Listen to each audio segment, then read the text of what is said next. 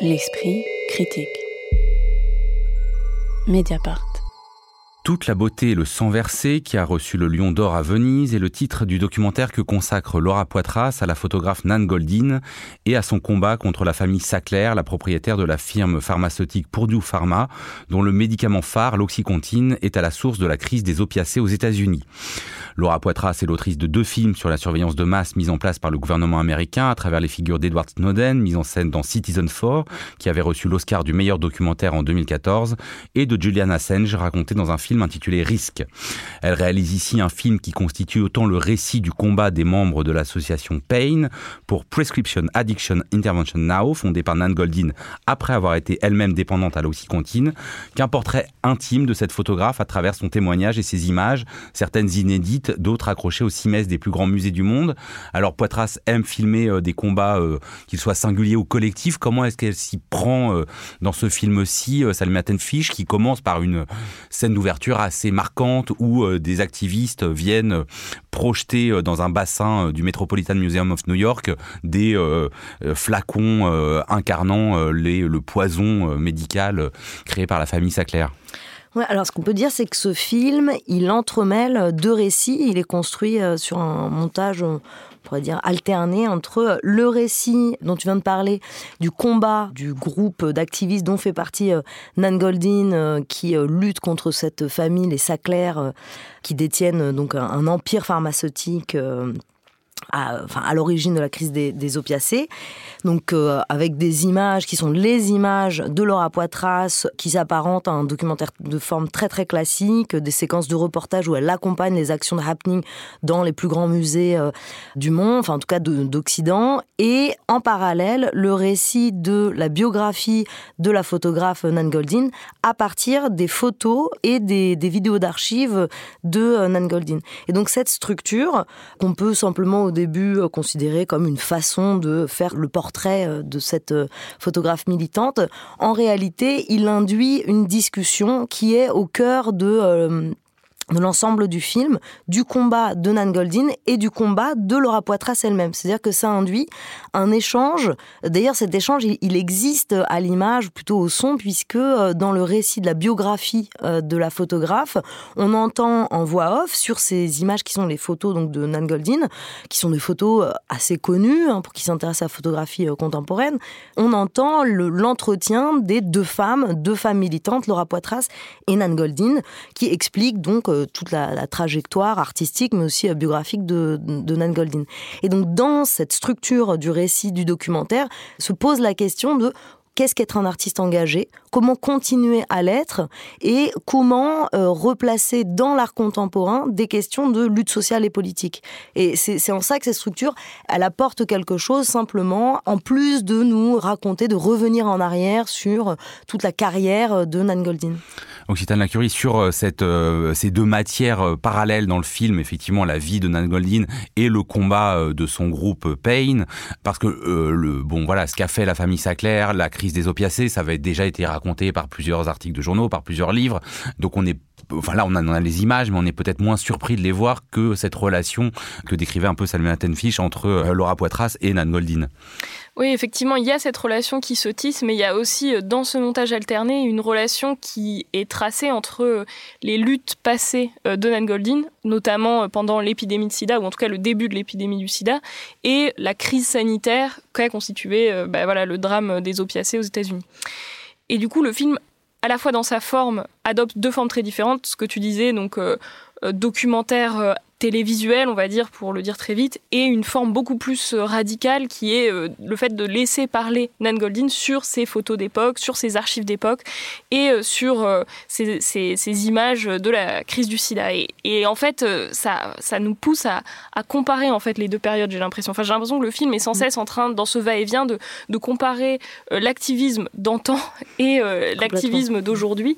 Et il y a quand même dans, ce, dans cet écart, dans ce décalage, quelque chose qui, enfin moi qui m'a un peu dérangé, enfin pas forcément dérangé, mais qui m'a euh, peut-être euh, mise dans une position un peu nostalgique. Alors déjà, évidemment, parce qu'on s'aperçoit que Nan Goldin est la seule survivante du groupe de ses amis, toutes les personnes qui l'entourent sont héritières de cette période, ce sont des personnes queer, des personnes peut-être marginalisées, mais qui sont beaucoup plus jeunes qu'elle. Elle, c'est, c'est peut-être la personne la plus âgée du groupe. Donc déjà, il y a cet effet de décalage qui, donne l'impression, euh, comme souvent quand on parle des débuts du sida et des luttes qui sont tenues à cette époque-là, cet effet assez dramatique de, prendre la mesure euh, de l'hécatombe.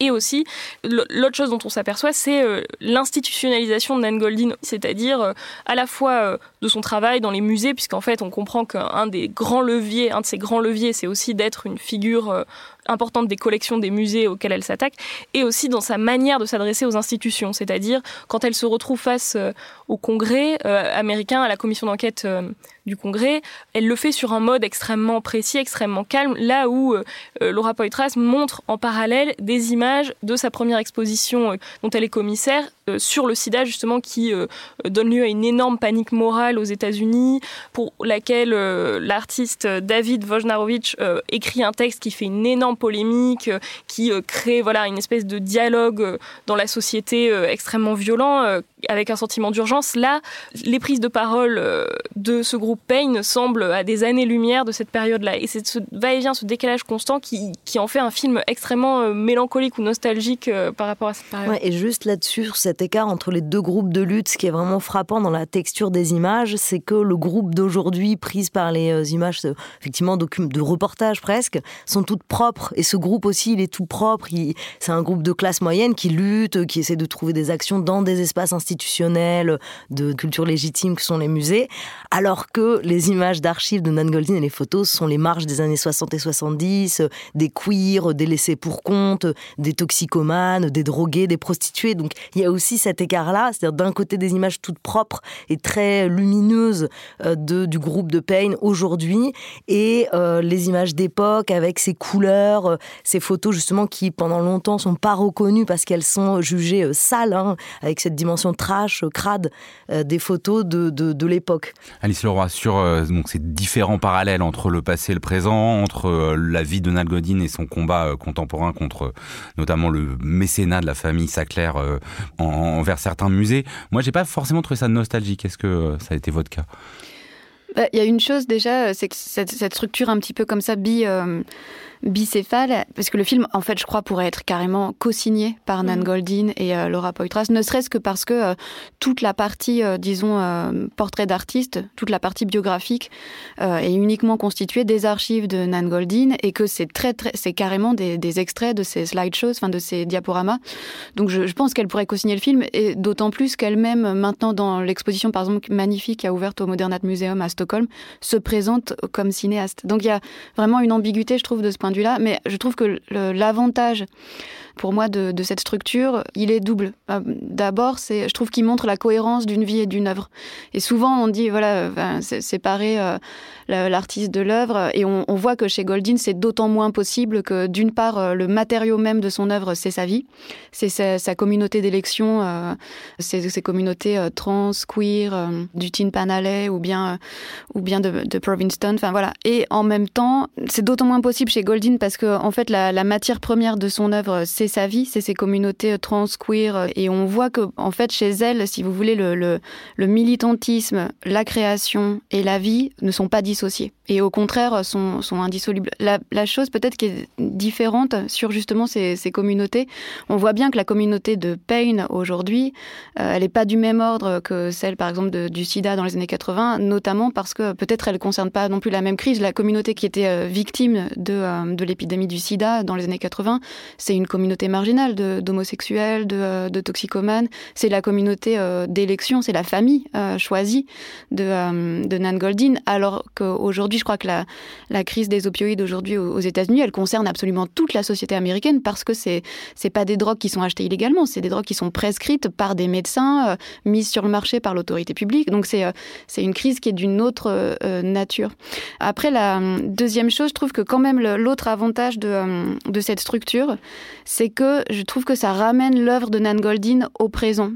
Et qui, à mon avis, pour moi non plus, j'ai pas trouvé le film très mélancolique parce qu'en fait, l'œuvre de Nan Goldin est hyper mélancolique mélancolique. Euh, mm. C'est une œuvre qui est, c'est une œuvre de, montage et de remontage et presque de ressassement euh, des images du passé qui sont, c'est des images de fantômes quoi. C'est-à-dire Nan Goldin, c'est quelqu'un qui vit entouré de, fantômes, des gens qu'elle a aimés et perdus. Et c'est quelqu'un qui en fait fait peu de photographies aujourd'hui dans le film. Curieusement, on la voit à un certain moment prendre des photos. On se demande bien ce qu'elle va faire de ces images parce que moi j'ai pas vu de photographies récentes de Nan Goldin et je trouve que un film, si vous voulez, géographique sur elle serait un petit peu euh, noyé dans cette espèce d'aura mélancolique de la du deuil quoi, du deuil impossible. Et je trouve que de tout à coup, en fait, ramener euh, ces images dans une confrontation aux luttes présentes de Nan Goldin, ça montre en fait qu'elle est restée fidèle à elle-même euh, jusqu'à aujourd'hui et que ces fantômes, c'est aussi des fantômes qui l'accompagnent dans cette lutte qu'elle mène aujourd'hui. Donc pour moi, en fait, l'autre avantage de cette structure euh, partagée entre deux écritures, celle de Goldin qui à mon avis est la, vraiment la co-cinéaste du film et celle de Poitras, elle, elle permet d'ancrer le film dans un présent. Alors c'est vrai que l'idée, oui, de, dire que Nan Goldin est la co-réalisatrice euh, est intéressante parce que c'est quand même une gageure a priori de faire un documentaire à partir d'images qui sont devenues iconiques. Enfin, Nan Goldin est quand même vraiment, une des photographes les plus reconnues au monde. Il y a des expositions euh, de ses photos euh, dans les plus grands musées. On peut se dire que passer ça dans un film documentaire à côté d'images qui sont effectivement en termes visuels pas forcément très intéressantes, c'est quand même prendre un risque. Comment elle s'en tire là, Laura Poitras? Mais Justement, dans ce qu'on est en train de dire sur la question de euh, la, la, fidélité de Nan Goldin vis-à-vis de son combat. C'est-à-dire la question qui est posée, c'est comment mettre au service de la lutte politique pour le plus grand nombre, d'une lutte sociale, la notoriété et, euh, la figure de l'artiste. Et c'est ça qui est assez euh, fort, je trouve. C'est-à-dire que hum, le fait de, filmer ce combat qui se situe dans des institutions culturelles très reconnues, on parle du Met, on parle du Louvre, euh, et de voir ces activistes qui sont un tout petit groupe minoritaire interpeller la société ou en tout cas du moins les, les, les personnes présentes, les publics présents dans ces euh, institutions euh, culturelles, c'est aussi une façon de se demander comment on continue son combat lorsqu'on vient des marges, parce que ce qui est très bien montré dans ce documentaire, je trouve, c'est euh, la trajectoire de Nan d'où elle oui, vient. Oui, quand même, où elle dit des choses qu'elle dit elle-même qu'elle n'a pas dit, notamment son travail comme travailleuse du sexe. Ah c'est exactement la ça. manière dont elle dit qu'en gros, elle est entrée dans le monde de l'art en faisant une pipe à un taxi qui a accepté de, de descendre sa malle pleine de photos. Enfin voilà, on n'est pas du tout dans, euh, dans, quelqu'un qui arrive par euh, des voies classiques dans le monde de l'art. Voilà, c'est ça. C'est-à-dire que c'est pas quelqu'un qui est seulement rock'n'roll. C'est-à-dire qu'elle vient vraiment euh, du, du fond du caniveau, quoi. On pourrait le, dire comme ça. Et donc la question que ça pose, c'est, enfin, ça pose la question de l'institutionnalisation de, de l'art et de l'artiste. Comment on continue à combattre et comment on continue à insérer dans des espaces hégémoniques des luttes sociales? Et c'est aussi ce que fait Laura Poitras, puisque son documentaire est euh, reconnu par euh, euh, la Mostra de Venise, qui est une institution également hégémonique et légitime. Donc ça permet de faire entrer dans le monde de l'art on pourrait dire propre. Hein, c'est la question aussi de comment on fait pour euh, dénoncer la famille Saclair qui s'achète, qui se rachète en tout cas euh, une euh, honorabilité en étant mécène de grandes institutions. Et c'est vraiment cette question-là, c'est comment on continue à faire de l'art un espace de lutte et de dénonciation qui, qui concerne l'ensemble de la population et pas seulement un milieu de, euh, de fidèles euh, nantis. Mais là, euh, effectivement, le film a un côté jouissif parce que, pour une fois, l'institution est contestée depuis quelqu'un qui a le point institutionnel pour le faire, parce qu'on aboutit quand même à des images où un juge fédéral oblige certains héritiers de la famille Saclair à écouter les victimes. Mais là, moi, je parlais vraiment de cette matière. C'est quand même une matière particulière que de prendre parmi les photos les plus iconiques pour les mettre dans un film documentaire à la facture comme ça, qui pourrait sembler un peu classique. Est-ce que vous, vous trouvez que le risque, moi je trouve qu'il y a un risque quand même à, à s'empérer de ça comme ça. Alors sans doute qu'elle y réussit parce qu'elle le fait vraiment accompagné et avec euh, Nan Goldin, euh, mais j'ai trouvé ça pas évident à un moment, euh, ce, qui, ce qui peut être considéré comme du montage parallèle, mais qui est aussi une matière très différente. Oui, bah, je pense que de ce point de vue-là, ce qui marche, enfin, ce qui fonctionne, c'est justement cette continuité de la lutte et cette continuité des moyens de lutte, c'est-à-dire le remploi par Payne euh, de, des moyens de lutte euh, inventés par ACT UP et, toutes les associations euh, qui pouvaient graviter autour d'ACT UP à, l'époque du début de l'épidémie de, sida, et de voir comment même si la question, la crise des opiacés, c'est quelque chose qui s'étend à toute la société, de voir comment, dans cette lutte, on réinvestit des figures, des images, des gestes qui étaient déjà employés à l'époque des débuts du sida. Et de ce point de vue-là, je pense que c'est comme ça que Laura Poitras s'y prend pour réactiver ces images et pour leur donner un contenu différent. C'est-à-dire qu'on n'est pas dans une, dans une exposition. Pendant toute la première partie du film, le slideshow, le diaporama des images de Nan Goldin est accompagné du bruit euh, des, diapositives qui coulissent euh, sur leur rail de diapositives. Enfin, voilà. Et puis progressivement, ce son disparaît au profit d'une ambiance sonore très différente qui est non seulement évidemment la voix euh, de Nan Goldin qui se raconte, qui raconte cette époque, mais aussi d'un, des sons potentiellement des images présentes qui se chevauchent, qui se surimpriment avec les images, etc. Et c'est comme ça que qu'on arrive à faire un film en fait. C'est en les remettant dans le montage du film, en les remettant au travail du montage, en euh, les reposant sur la table et en proposant un montage différent. Enfin, un peu comme ce que fait Nan Goldin avec ses slideshows, qui d'ailleurs n'ont pas cessé de changer de sens. Et d'ailleurs, tout le monde euh, le dit parmi les, personnes qui témoignent euh, et qui ont pu voir les slideshows au début, qui racontent des moments de liesse où les gens se reconnaissaient sur les photos, où les gens plaisantaient, les gens riaient, les gens commentaient, les gens faisaient des blagues, etc. Tout le monde. Et puis, au progressivement, effectivement, ça s'est transformé en un mémorial que Nan Goldin n'arrêtait pas de de réagencer, euh, de repenser, de modifier la musique, euh, etc. Et donc là, Laura Poitras, en fait, elle fait sa version du slideshow, mais une version euh, réactualisée, quoi. Et peut-être une dernière question sur quand même un des talents de Laura Poitras, qui est de prendre des figures comme bah, Snowden, euh, Assange ou là euh, Nan Goldin, donc quand même des héros modernes par certains côtés, mais d'arriver à ne pas en faire une héroïsation un peu euh, primaire, je dirais. Non, est-ce que c'est pas là que, que se loge quand même sa manière de faire du documentaire, c'est-à-dire de prendre des figures iconiques et de montrer en quoi ils ont quand même un rôle héroïque, mais voilà, sans tomber dans la géographie?